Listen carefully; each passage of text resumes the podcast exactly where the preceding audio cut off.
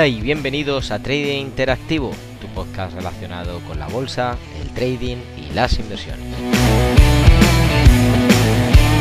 En el día de hoy comenzamos la semana repasando las principales noticias económicas, así que ponte cómodo que comenzamos.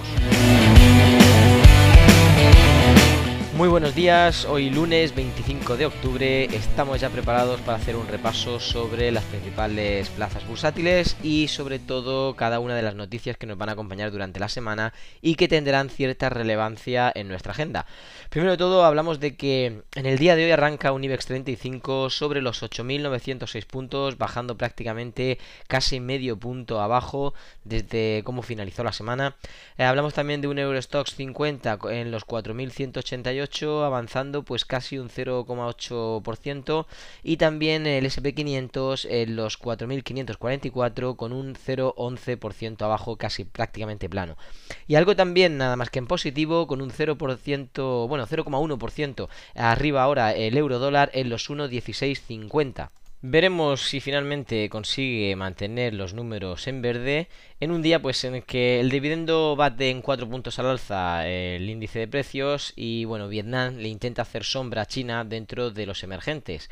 Hablamos también de un momento crítico en la subida de la energía que amenaza el superávit comercial del euro y también intentamos eh, darle explicación a por qué los planes de pensiones de empleo pues rentan ya 1,3 puntos más en el año que los individuales. Algo que obviamente desde hace un par de años pues se había trabajado en ello, pero que eh, es difícil todavía de creer. Y eso que eh, solo el 6% de los planes de pensiones privados cobra una comisión inferior al 0,4%. Por lo tanto debería estar encareciendo la escena total. Y bueno, vamos a ver con el resto de noticias que nos eh, deparan en la semana si podemos ir situándonos de una forma correcta. Eh, a ver, el viernes hablábamos de que mm, el ánimo era optimista, aunque teníamos que ser muy prudentes e ir cautelosamente acercándonos al mercado, pues para estar un poco limitando lo que podrían ser los movimientos generales de esas ganancias muy leves que tenía, por ejemplo, el dólar frente a sus rivales,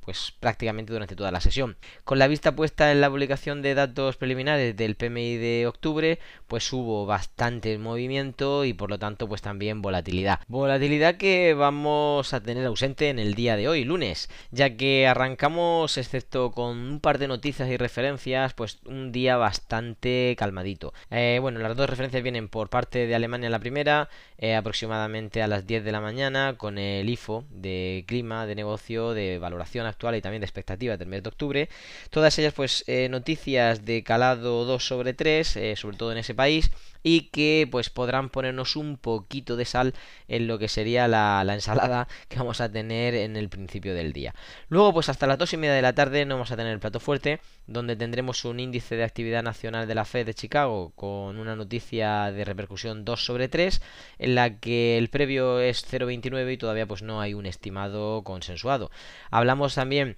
de que esperemos durante todo el día, pero a partir de las 3 de la tarde ya deberían decantarse con el discurso de Silvana Tenreiro, del miembro del, CPM del BOE, y por lo tanto pues también esperaremos algunos movimientos. Nos situamos entonces en el martes, eh, martes 27 de octubre, que a excepción de la, bueno, la noticia mm, de la mañana, que será eh, aproximadamente sobre las 10 de la mañana eh, para la zona euro, la encuesta de préstamos bancarios del BCE, pues bueno, esta va a ser la noticia clave realmente y a excepción de esta como digo las demás van a ir viniendo y yendo pues entre las dos eh, y media de la tarde hasta prácticamente las 7 eh, de la tarde cuando, bueno, todas ellas provenientes de Estados Unidos, vamos a ir viendo pues tanto el índice Redbox, vamos a ver también eh, el índice de índice de precios de viviendas, hablamos también de las viviendas eh, y del índice manufacturero de, de, la Fed, de Richmond, y también, por supuesto, el porcentaje de venta de viviendas nuevas, como antes comentábamos, y la confianza del consumidor. Todas ellas van a estar viniendo y yendo en, bueno, cada 30 minutos o cada hora, eh, trayendo pues un poquito de repercusión al mercado, pero como digo, el pistoletazo de salida lo dará a las 10 de la mañana la encuesta de préstamos bancarios del BCE, que es para nosotros la referencia clave. Nos situamos entonces en el miércoles, un día en el que mm, nosotros hasta las 10 de la mañana tampoco vamos a tener que fijarnos mucho en qué está sucediendo, pero realmente las noticias de las 10 de la mañana no tienen mucho calado, por lo menos para mover mercado como nosotros queremos. Hablamos, por supuesto, de esa referencia en préstamos privados, de masa monetaria y de también a repercusión en la zona euro, pues todo ello vamos a, como digo, esperarlo sobre las 10 de la mañana, aunque tiene muy poco calado. Va a ser más bien un impacto a modo informativo y que nos dará por supuesto un poco de paciencia hasta las dos y media de la tarde donde empiezan a venir los platos fuertes platos fuertes viniendo de Estados Unidos como no, el índice de peticiones de bienes duraderos, eh, hablamos también de aquellos que están excluyendo defensa y aviación, que por lo general pues suelen traer bastante repercusión y se juntan a las 4 de la tarde ya con el informe de tasa del Banco de Canadá, por lo tanto, pues no solamente el dólar, sino la moneda canadiense, pues van a estar moviéndose aquí y allá, sobre todo por parte del dólar, con las noticias de las dos y media que antes mencionábamos, puesto que tendrán repercusión 3 sobre 2 y por lo tanto pues eh, debemos de estar preparados para toda esa volatilidad que puede estar incluyendo el mercado. De hecho, volatilidad que se puede trasladar al jueves, eh, por lo menos en las primeras horas de la madrugada, para en este caso la sesión asiática. Sesión asiática que pasa por, como no, pues eh, por Japón, por bueno, la decisión de tipos de interés del BOC. el Banco de Japón ya sabéis que tiene un, bueno, un informe de pronóstico determinado, un informe que, que debe de sacar y bueno, el jueves de madrugada es cuando debería estar ya listo y dar una conferencia de prensa y por tanto todo esto va a estar calentando parte de la de lo que sería la sesión asiática y un poco de repercusión luego cuando nosotros eh, avancemos. De hecho, a las 9 de la mañana, pues bueno, empieza nuestro mercado y también algunas referencias de aquí en España que no son importantes, como hablamos del índice de precio del consumidor y la encuesta de desempleo. Y bueno, todo esto va a estar junto con la tasa de desempleo en Alemania y la variación de desempleo, pues metiendo alguna noticia que otra, pero sin mucha mm, intención, por así decirlo, de querer mover mercado.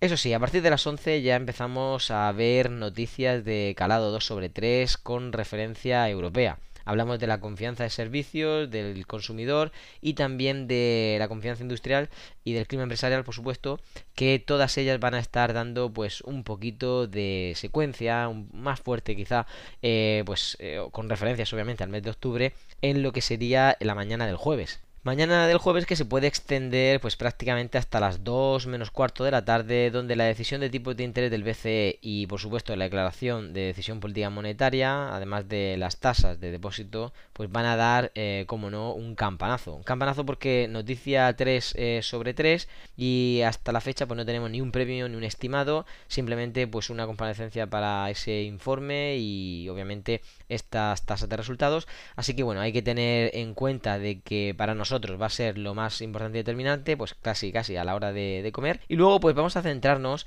con otra referencia muy cercana, aunque no tan directa para nosotros, pero sí para Alemania, con el índice armonizado de precios de consumo, que también tendrá una repercusión 3 sobre 3.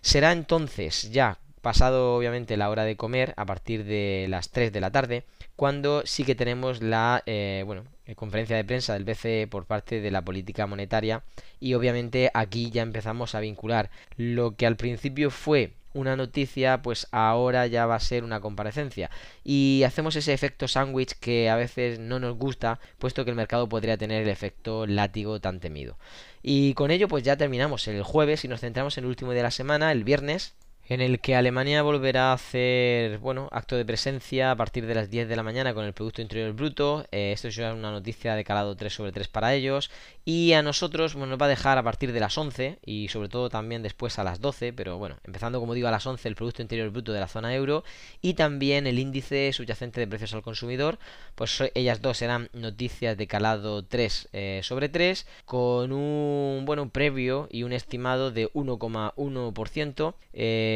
y 1,9% también. Entonces, bueno, cuidado con esto porque podríamos tener eh, una sorpresa si alguno de estos datos no, no, coinciden. Y luego, pues nos centramos a las 12 de la mañana, como decía anteriormente, eh, ya que tenemos el índice de precios del consumo de la zona euro y el Producto Interior Bruto. Y bueno, estos sí que van a tener pues ya un poco más de movimiento, de 1,9% a 2,2% que sería el, el previo, y de 3,4% que era el previo, pues a 3,7% que es un poco el estimado. Hablamos por supuesto de porcentajes que pueden moverse aquí y allá, pero hasta la fecha es lo que los analistas están presentando. Hablamos también de que justamente después de comer a las 2 y media de la tarde tenemos eh, noticias llegando de parte de Estados Unidos para cerrar el día y posiblemente la semana, como son el índice de precios subyacentes al gasto en el consumo del mes de septiembre, además de los gastos, bueno, perdón, de los ingresos personales de ese propio mes. Hablamos también del índice del coste laboral y también los gastos personales.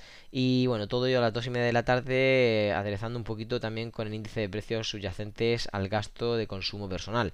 algo que hasta las 4 de la tarde nos va a dar más eh, que tiempo de, de, poder digerir porque luego a las 4 de la tarde tendremos el índice de sentimiento del consumidor de la Universidad de Michigan y ya para mí pues será la noticia determinante que podrá cerrar no solamente el día, como digo, sino también la semana. Ya centrándonos en una semana en la que, como digo, vamos de menos a más, como a veces sucede, en la que tenemos una mitad de semana muy movida ese miércoles, tener cuidado y sobre todo pues ya esas referencias que hemos citado entre jueves y viernes que podrían traer pues bastante movimiento y volatilidad al mercado. Vamos a centrarnos rápidamente en hacer un repaso un repaso que me habéis pedido en este caso para el Brent, en este caso el crudo ligero y bueno, eh, hablamos de obviamente posiciones eh, siempre muy eh, generales y unas posiciones también en cuanto a la estructura pues alcista que ha tenido en ese último impulso proveniente prácticamente desde agosto y bueno eh, prácticamente como digo sin descanso porque ha ido bastante en aumento.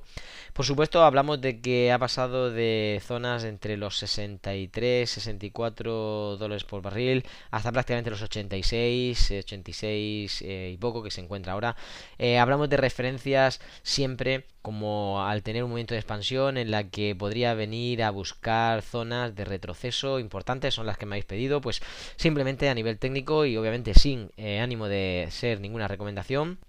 Solamente un punto de vista diferente como análisis que a lo mejor os podría ayudar y aportar en cuanto a información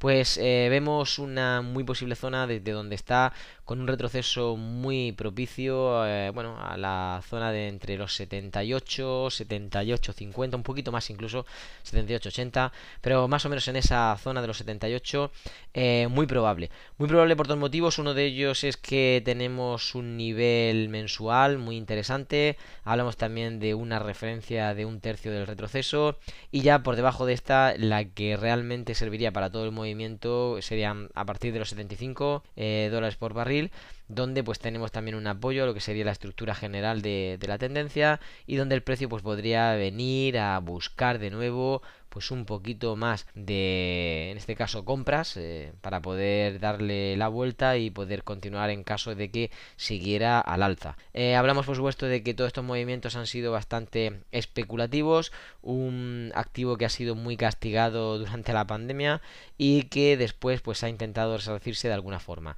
Uh, si me pusierais un escenario extremo, que alguno de vosotros me lo habéis preguntado, ya me iría un poquito a cotas inferiores, cotas de máximo retroceso entre los 70 71 dólares por barril más o menos en los que pues bueno estaríamos viendo el precio posiblemente durante mucho tiempo cayendo y bueno quizá con algunos movimientos duditativos arriba y abajo hasta que finalmente pues eh, pudiese caer en esta zona. Zona donde tenemos también un nivel eh, mensual importante sobre el mes de septiembre que podría incluso dejar una zona de compras interesante. Como digo, son los tres escenarios más probables en caso de un retroceso y por lo tanto pues tenemos que tenerlos en cuenta si queremos estar eh, bueno, metiendo alguna posición de forma interesante todavía con intención alcista en este activo, pues obviamente en mejor precio. Y hasta aquí el resumen que queríamos hacer en el día de hoy. Esperamos que os pueda servir de ayuda de todas estas referencias y esperamos que tengáis una muy buena, feliz semana de trading. Se despide de todos ustedes, Rubén López.